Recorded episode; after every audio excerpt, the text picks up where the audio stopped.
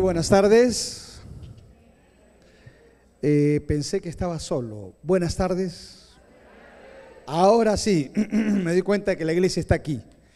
Bienvenidos a todos ustedes a este tiempo, a este culto de celebración en este mes de misiones. También quiero dar una bienvenida a aquellos que se están conectando por nuestros canales digitales, quienes también son parte de este tiempo de celebración.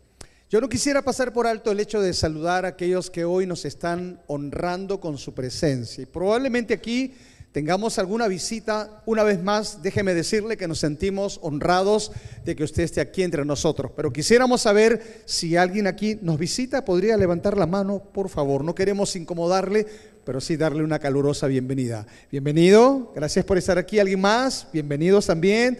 Bueno, vamos a dar una bienvenida a aquellos que están aquí con nosotros. Gracias.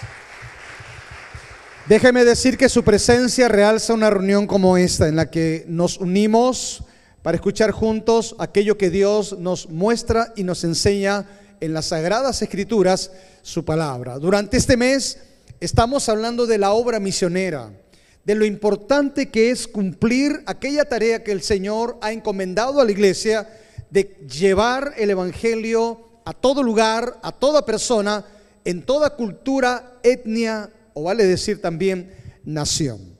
Así que por favor le rogaría que antes de entrar al tema, elevemos una oración al Señor pidiendo su guía y bendición en la exposición de su palabra. Padre nuestro, estás aquí con nosotros y te damos gracias por la bendición de abrir las sagradas escrituras. Oramos que el Espíritu de Dios se mueva en este lugar y nos haga comprender aquel mensaje que quieres darnos en esta oportunidad. Estamos en tus manos, que son las mejores. Te rogamos todo esto en el nombre de Jesús. Amén. Hoy cerramos este mes de misiones con el tema las misiones y el papel del Espíritu Santo. Las misiones y el mover del Espíritu Santo en la iglesia es uno de los temas centrales de las sagradas escrituras. Déjeme decir de forma sucinta, sin el Espíritu Santo no es posible hacer misiones. Dios es el mejor estratega y con el derramamiento del Espíritu Santo ha dotado a la iglesia de la herramienta necesaria para llevar a cabo la misión que Él nos ha encomendado. Por supuesto que nos es impuesta entonces esa necesidad de estar llenos del poder del Espíritu Santo para extender el reino de Dios aquí en la tierra. Una pregunta es vital porque hoy vamos a tomar como gran referente a la iglesia del primer siglo y en particular a la iglesia de Antioquía. Surge una interrogante, una pregunta que no podemos dejarla de lado y es esta, y vital diría yo. ¿Por qué la iglesia del primer siglo alcanzó un nivel tan importante en el cumplimiento de la gran comisión? ¿Cuál ha sido el factor vale decir fundamental, clave, para que la iglesia del primer siglo diseminara el Evangelio como lo hizo? Bueno, hay una constante en el libro de Hechos de los Apóstoles que nos da la respuesta, y esta es que ellos vivieron una vida plena o llena del Espíritu Santo. Hoy vamos a discurrir y caminar un poquito en aquello que dice el libro de Hechos, pero vamos a tomar como una referencia importante a la iglesia de Antioquía. Estos pasajes que le voy a mencionar constatan y corroboran lo importante que fue una vida llena del Espíritu Santo en el cumplimiento de la gran comisión. Y aunque tendré que correr un poquito, espero que usted vaya a ese ritmo, para encontrar en el libro de Hechos, una vez más, el testimonio que aquí se registra. Es así que en el libro de Hechos, capítulo 2, versículo 4, dice de forma clara, Hechos capítulo 2, versículo 4, que todos, hablando de la iglesia, todos fueron llenos del Espíritu Santo. Caminemos un poquito más y permítame en todo caso leerlo porque vamos a transitar rápidamente en los textos. En Hechos capítulo 4, versículos 7 al 9, al 9 perdón, donde los discípulos predican y luego hicieron una sanidad de un cojo de nacimiento y entonces los llevaron para ser interrogados por las autoridades religiosas. Y los colocaron en medio y les preguntaron a Pedro y a Juan, ¿con qué potestad ¿O en qué nombre habéis hecho vosotros esto? Y dice la Biblia entonces que Pedro, lleno del Espíritu Santo, les respondió. Hechos capítulo 4, versículo 7 en adelante. Vamos al mismo capítulo, Hechos capítulo 4, versículo 31. Cuando terminaron de orar, estaban en persecución, se reunió la iglesia a orar, el lugar en que estaban congregados tembló, se sacudió, y todos fueron llenos de qué? Del Espíritu Santo y hablaban con valentía la palabra de Dios. Avanzamos algunas páginas y vamos al capítulo 8. Y vemos allí a Felipe, que está cerca un funcionario de Etiopía. Este funcionario está leyendo lo que dice el profeta Isaías con relación a Cristo. Y entonces Felipe se acerca, allí está en el carro, y le dice, ¿entiendes lo que lees? Y el funcionario le dice, bueno, si nadie me explica, no puedo entender. Y desde esta escritura Felipe le habla el Evangelio. Este etíope se convierte y por supuesto más tarde es bautizado.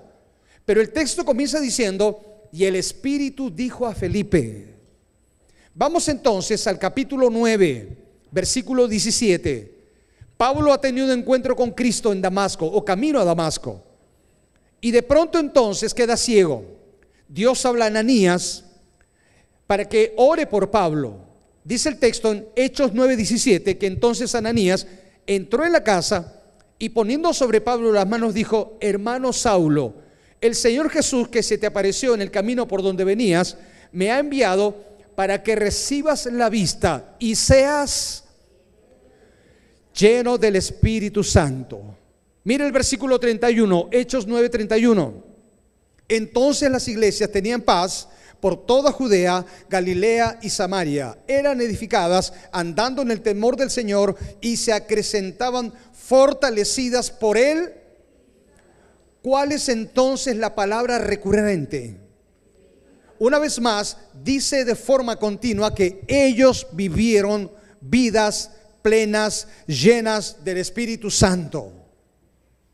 Por eso creemos en el papel importante del Espíritu Santo en la vida de un creyente, como también en el cumplimiento de la obra misionera. Hoy vamos a dar una mirada en especial y particular al capítulo 13 del libro de Hechos para tomar nota de algunos elementos que con claridad y contundencia muestran el rol del Espíritu Santo en el cumplimiento de la misión. Por lo tanto, le rogaría avanzar algunas páginas, ir a Hechos 13. La diapositiva tiene el texto que debemos buscar. Hechos capítulo 13, versículo 1 en adelante. Hechos capítulo 13, versículo 1 en adelante. Dice entonces el versículo 1, Hechos 13, 1. ¿Están siguiendo, verdad? Ok, dice, entonces, había en la iglesia que estaba en Antioquía profetas y maestros. Bernabé, Simón el que se llamaba Níger, Lucio de Sirene, Manaén el que se había criado junto con Herodes el tetrarca y Saulo. Versículo 2. Ministrando estos al Señor y ayunando. ¿Quién habla? Dijo el Espíritu Santo, apartadme a Bernabé y a Saulo para la obra a que los he llamado. Entonces, habiendo ayunado y orado, les impusieron las manos y los despidieron. El texto que hemos leído nos deja cinco consideraciones que evidencian el papel del Espíritu Santo en las misiones. Y vamos a caminar un poco en ellos y explicar y reflexionar también. Cinco consideraciones. La primera de ellas nos muestra el papel protagónico del Espíritu Santo. Versículo 2 dice, dijo el Espíritu Santo. ¿De qué iglesia estamos hablando según este capítulo? La iglesia de Antioquía.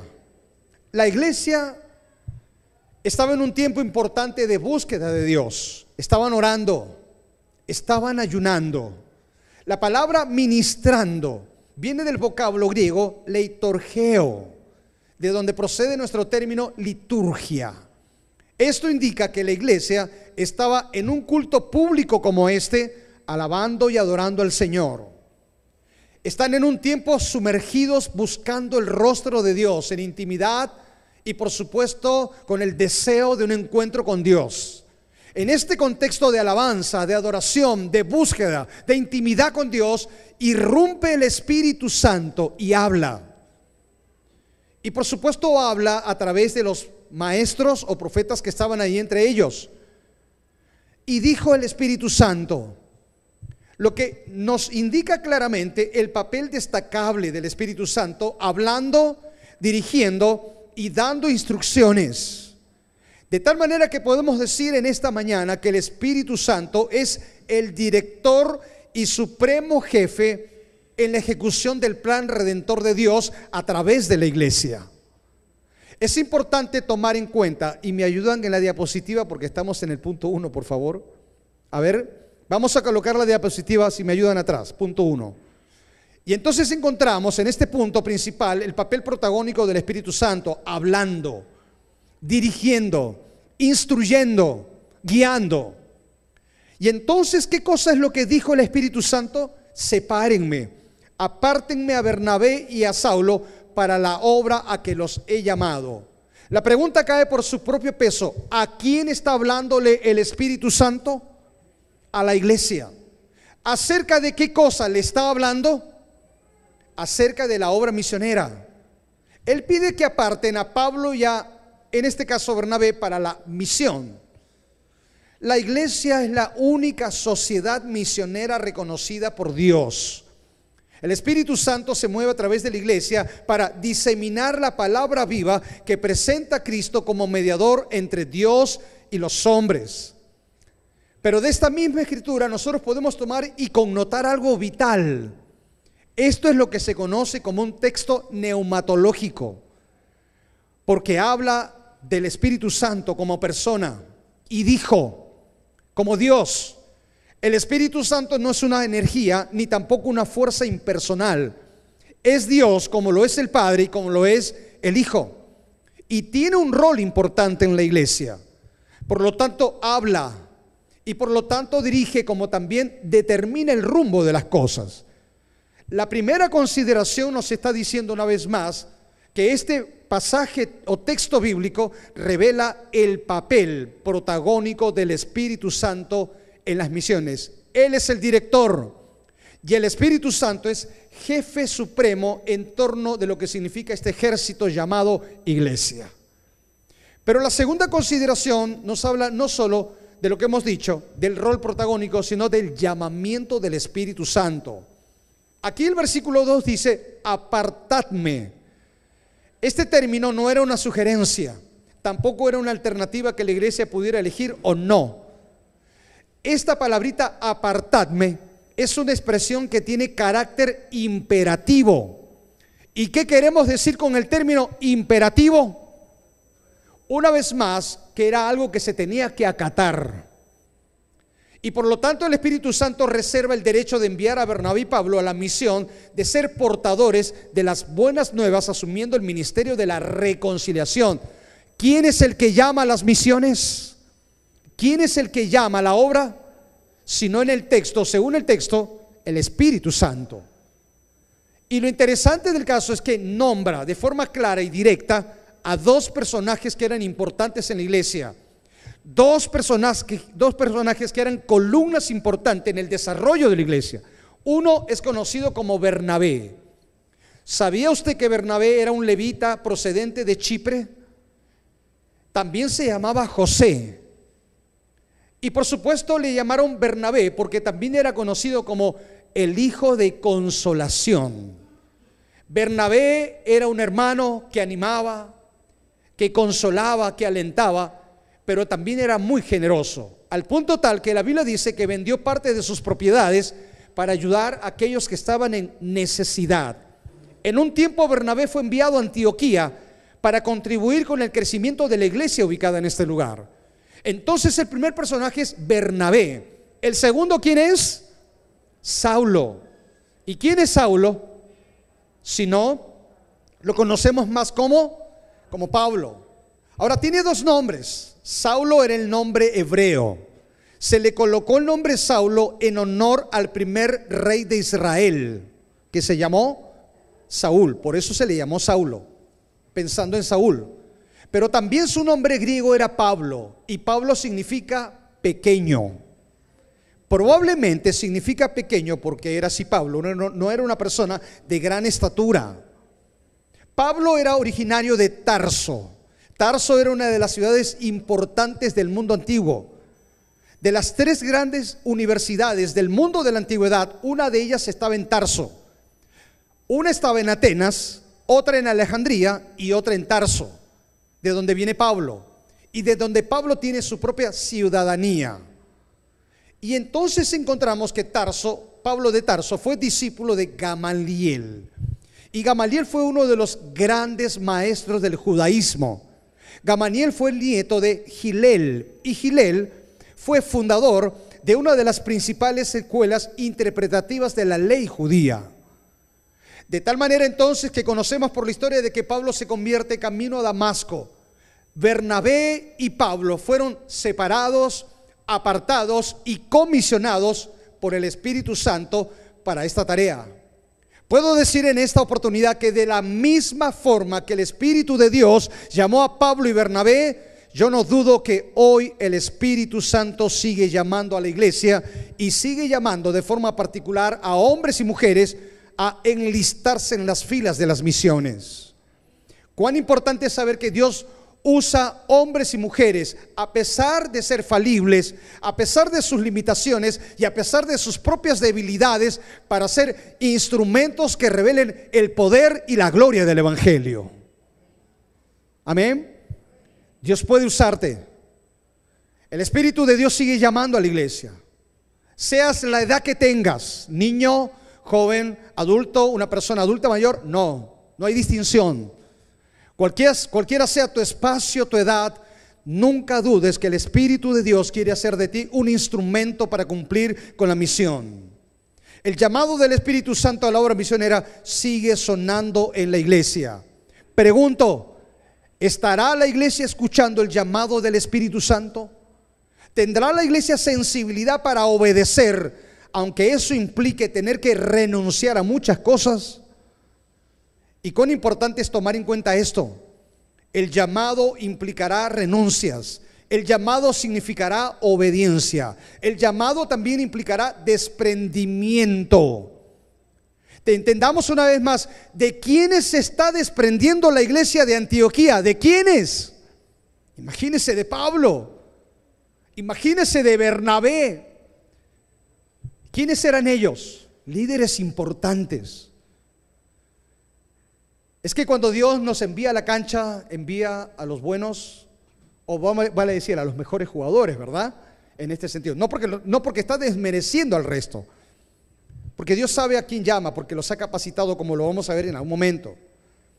Aquí tenemos que entender que cuando el Espíritu Santo llama, la iglesia obedece y la iglesia tiene que ser sensible para acatar aquello que Él está enviando.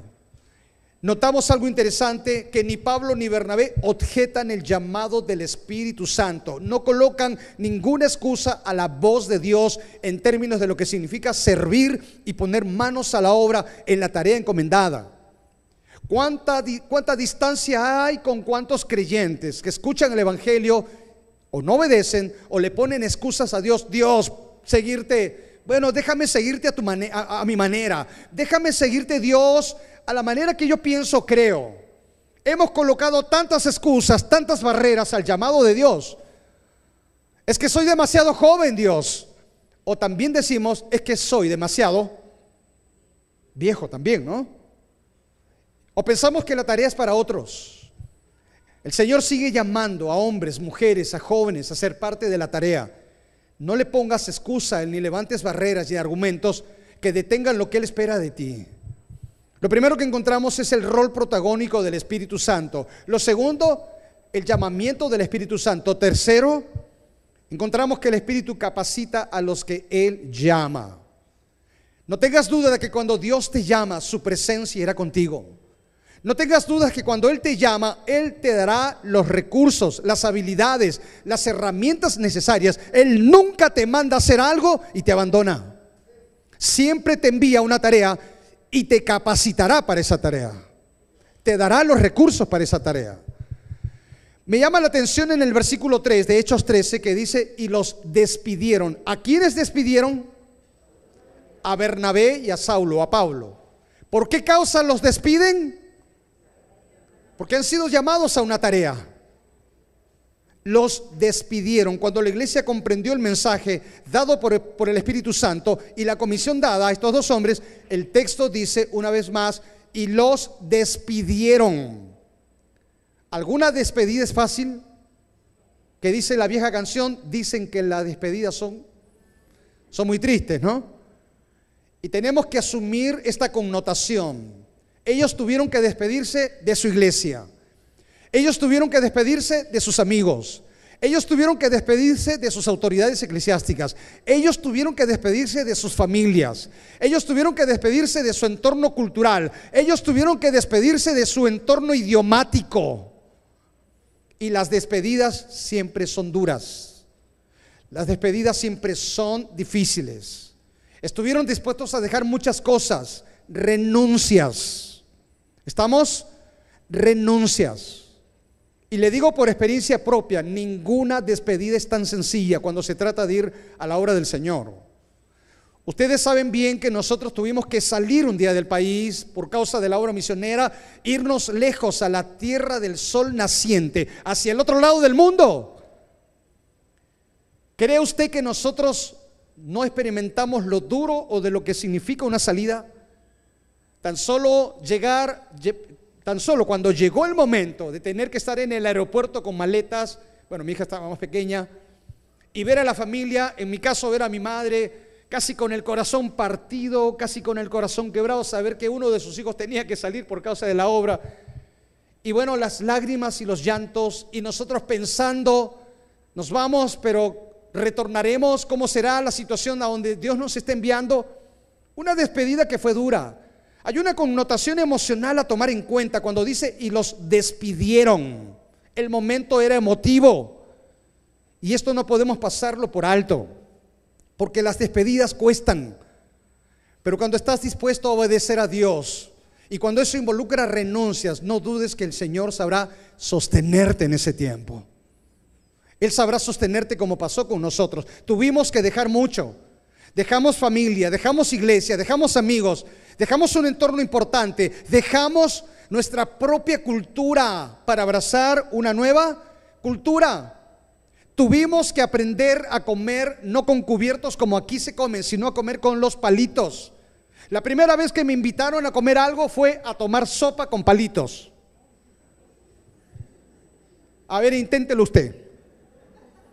Y yo decía, ¿cómo se puede tomar sopa con palitos? Yo estaba que me hacía muchas bolas en la cabeza. Y entonces comencé a observar a los japoneses que me rodeaban. Levantan el bolo, lo acercan a la cabeza, el palito y jalan los fideos. Y luego un, concierto de succiones. Todo el mundo estaba absorbiendo en el restaurante, por aquí, aquí con la nota do, con la nota re, con la mi, y era un concierto, una sinfonía de succiones. Y claro que para nosotros culturalmente eso suena a una mm, falta de educación, ¿verdad? Bueno, estos son desconsiderados. Yo hablaba, yo, decía en español, estos japoneses son desconsiderados. Menos mal que no me entendían. Claro que aprendí después que eso es parte de la cultura. ¿Estamos? Eso es parte del entorno del país. Es un tema de costumbre de culturas. Y claro que tuve, tuve que acostumbrarme no a succionar pero ese comer con los palitos era, parte de la cultura que yo tenía que abrazar en ese momento. Me despedí de esta para abrazar aquella. Tuve que dejar ciertos elementos aquí para abrazar otros más. Y tenemos que entender eso. El idioma, ¿qué diremos del idioma? Tener que hablar, tener que escribir, tener que ir a un médico, tener que ir a un supermercado, tener que ir a un lugar. ¿Y, y cómo se dice esto? ¿Y cómo se dice aquello? Yo me rascaba la cabeza como ahorita, por ejemplo y tener que pensar, ¿cómo le digo a este japonés que quiero carne de cerdo? Y yo tuve que imitar un cerdo. El japonés me miraba tan extrañado. Y de pronto logré ubicar la carne de cerdo. Ahora dije, quiero carne de vacuno. Ya sabe lo que tuve que hacer. Yo salí del mercado relinchando. Y llegué a mi casa pensando, ¿cómo hago? Tengo que introducirme aquí, a este idioma, a esta cultura nuevamente. Los despidieron significa que dejaron lo suyo para abrazar una nueva cultura, una nueva realidad, una nueva costumbre. Y vale decir, ¿verdad que nosotros los peruanos somos de buen diente? Y de la buena comida. No en vano estamos llegando al top de la gastronomía importante en el mundo. Eso no es asunto de casualidad. Cada vez que alguien va a un restaurante, un peruano, lo primero que hace al probar la comida, ¿qué cosa es? ¿Qué cosa dice? A esto, a esto le falta. O le falta esto, o le falta aquello, o le falta... Ya estamos elevando una crítica. En nuestro ADN está eso. Una vez más porque tenemos una cultura gastronómica importante. Porque nos gusta comer o no nos gusta comer. Y nos gusta comer bien. Si no, mira el que está a su costado. Bueno, algunos casos.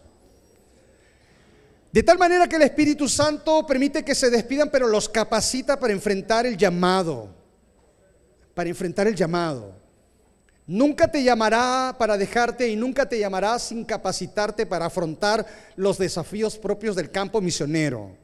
Pero en cuarto lugar, el Espíritu Santo envía. Versículo 4, dice, enviados por el Espíritu Santo. La palabra enviados significa comisionados con una misión en particular. Y entonces fueron enviados y empezó el camino hacia la tarea. Transitaron por algunos lugares, Seleucia, y luego llegaron a Chipre, de donde Bernabé era natural, según Hechos 4:36.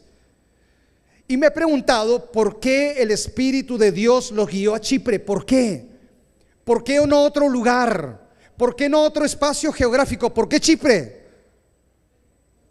Dios nunca hace nada sin tener un propósito. Y Dios nunca hace nada sin trazar un plan claro.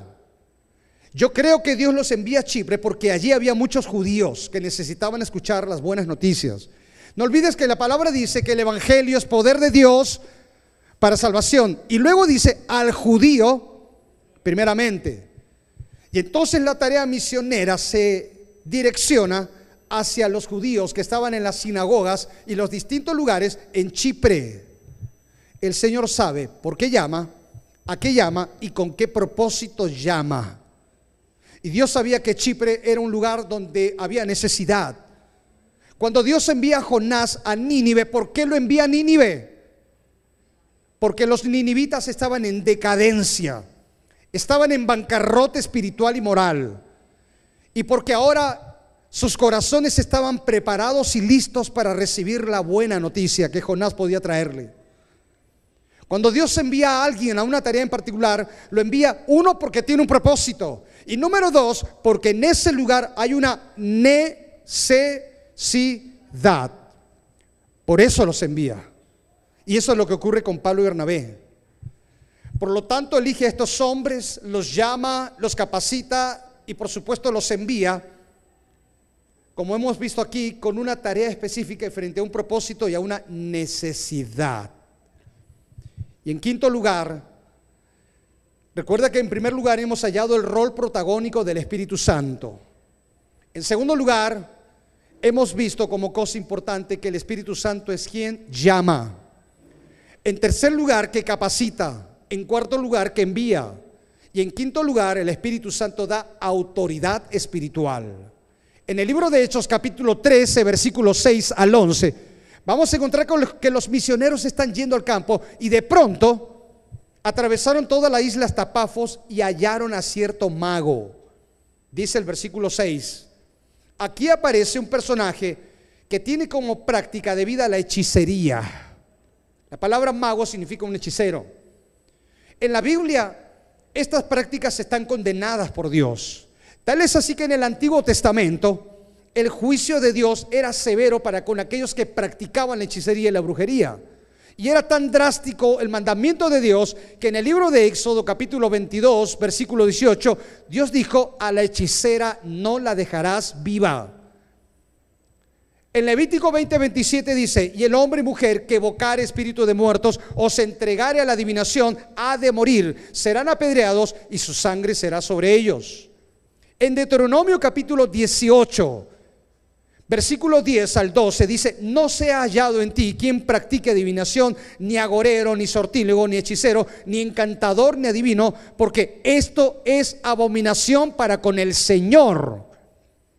Y finalmente, Pablo ubica esta práctica como una de las obras de la carne en Gálatas 5:19.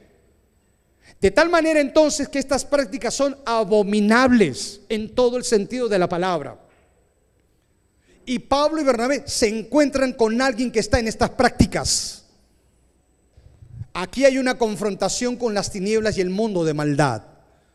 Este llamado mago era una persona involucrada en prácticas ocultistas y logró tener una influencia y presencia importante con el procónsul, un gobernador de una provincia con jurisdicción y poder militar igual a la de un cónsul.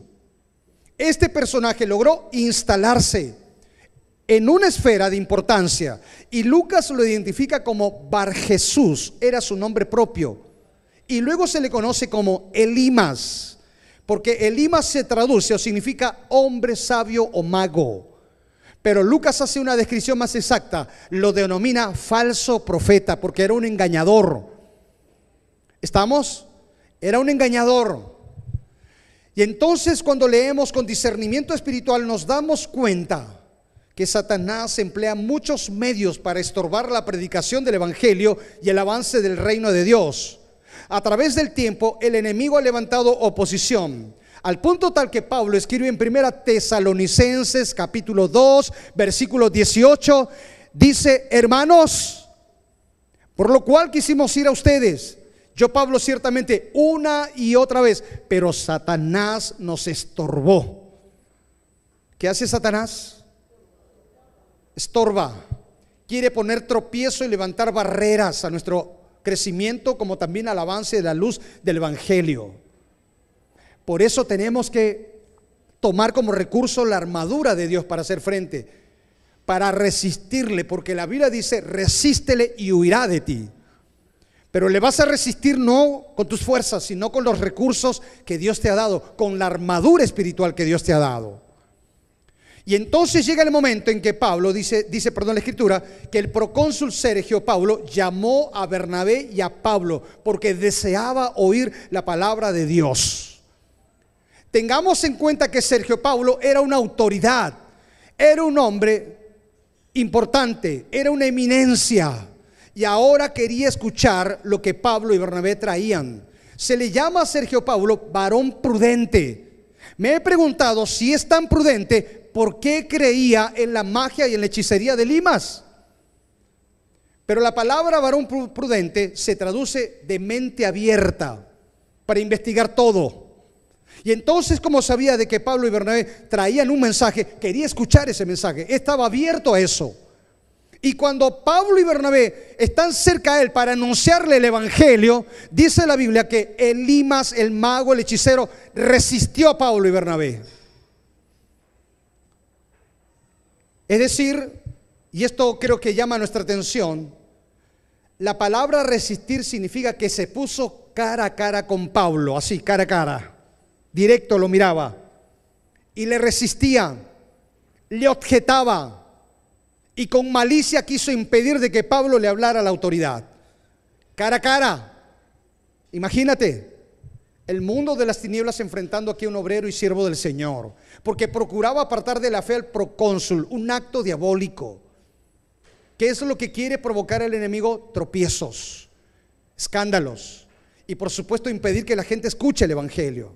Por eso Cristo en la parábola del sembrador en Mateo 13, 19 dice, cuando alguno oye la palabra del reino y no la entiende, viene el malo. ¿Y qué hace el malo? arrebata lo que se ha sembrado en su corazón. Y eso es lo que quería hacer este Elimas cuando Pablo estaba sembrando la semilla en el corazón del procónsul. Quería arrebatar el enemigo esto. Y entonces encontramos aquí que cuando Elimas le resiste, se pone cara a cara con Pablo, dice la Biblia algo importante, que Pablo estaba lleno de qué? ¿O de quién? Pablo estaba lleno del Espíritu Santo. Una vez más, ¿estaba lleno de quién?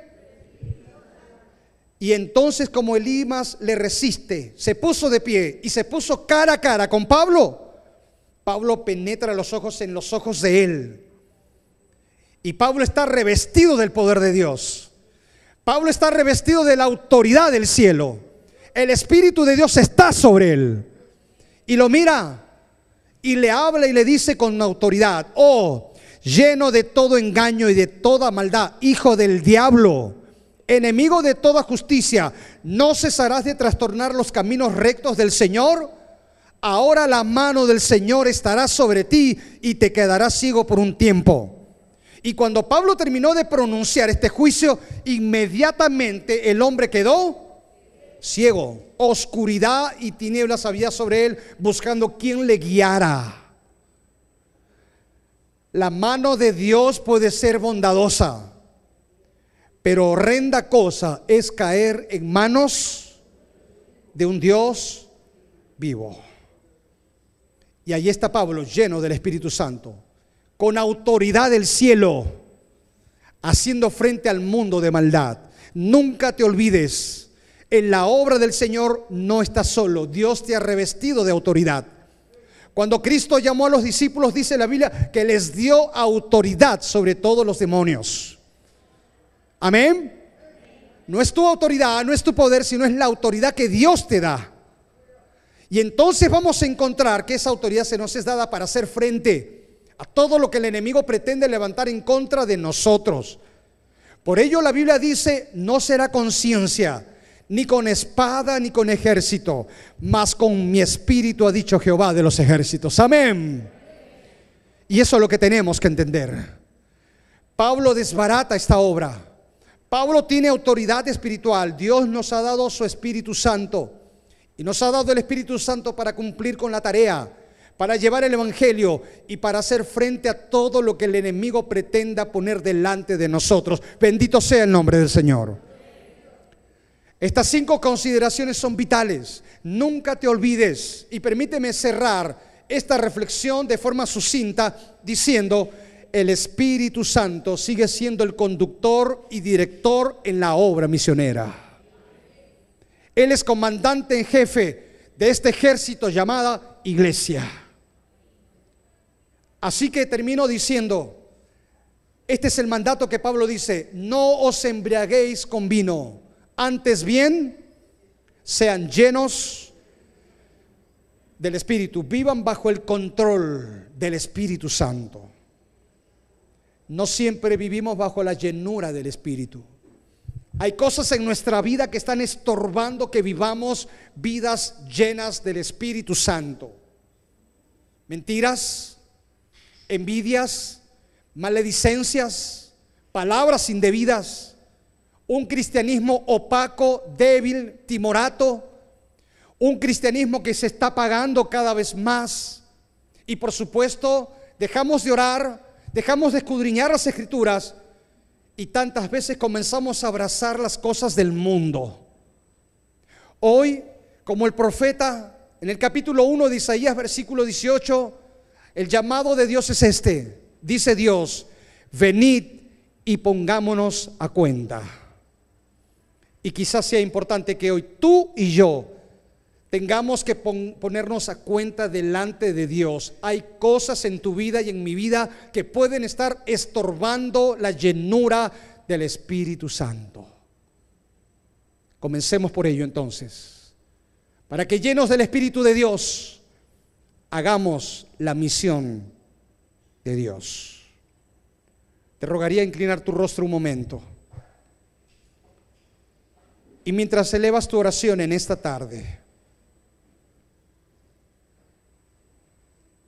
déjame elevar la pregunta con sinceridad, de lo profundo de tu corazón. ¿Reconoces que hay algo que puede estar estorbando que tu vida esté llena del Espíritu Santo? ¿Reconoces que hay algo que tienes que sacar del camino porque no hay una vida llena y plena del Espíritu de Dios? ¿A qué cosa tú y yo tenemos que renunciar?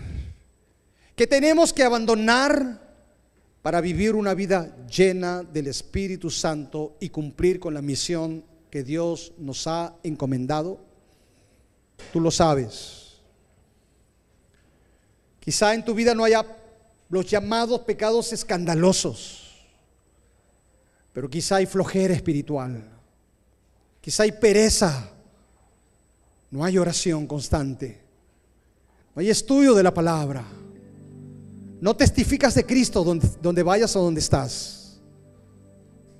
Yo no lo sé. Pero hermano, hermana, el primer llamado es para la iglesia. Pongámonos a cuentas con Dios. Cuando usted vive una vida llena del Espíritu Santo, como esposo, sabrá amar a su esposa. Como esposa, sabrá entender el liderazgo de su esposo. Como hijo, sabrá honrar a sus padres. Como trabajador, sabrá hacer bien las cosas y con honestidad. Como ciudadano, usted marcará la diferencia. Como siervo y sierva del Señor que sirve en la iglesia y fuera de la iglesia, usted será fiel, revelando el carácter de Cristo. Pero necesitamos una vida llena del Espíritu Santo. Vamos, póngase a cuenta con Dios en esta tarde. Estimado amigo, amiga que hoy nos visita, usted no podrá tener la presencia del Espíritu Santo en su vida si usted primero no ha reconocido a Cristo en su corazón, si usted primero no le ha aceptado como el que perdonó sus pecados y como el que vino a hacerle libre, verdaderamente libre.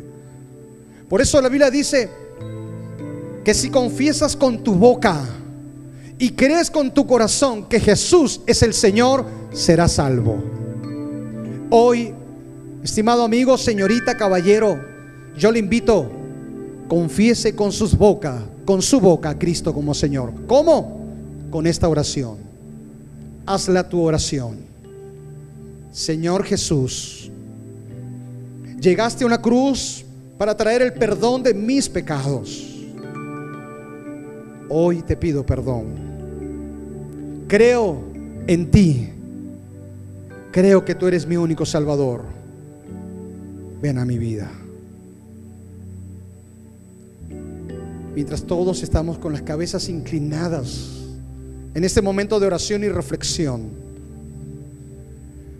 Me gustaría saber si aquí hay alguien que valientemente tomó esta decisión, hizo esta oración. Y si hay alguien aquí que hizo esta oración, por favor quiere levantar su mano, quiero orar por usted un momento. ¿Habrá alguien que hizo esta oración? Levante la mano oraré por usted un momento. Yo vi su mano, Dios le bendiga. Dios te bendiga, he visto tu mano, gracias a Dios. ¿Habrá alguien más? Yo vi su mano, Dios le bendiga. ¿Habrá alguien más? No salga de este lugar vacío cuando Dios puede llenar su vida con el Espíritu Santo. Vamos, no se resista a la voz de Dios. No deje para mañana lo que hoy puede hacer en cuanto a una decisión. Por última vez,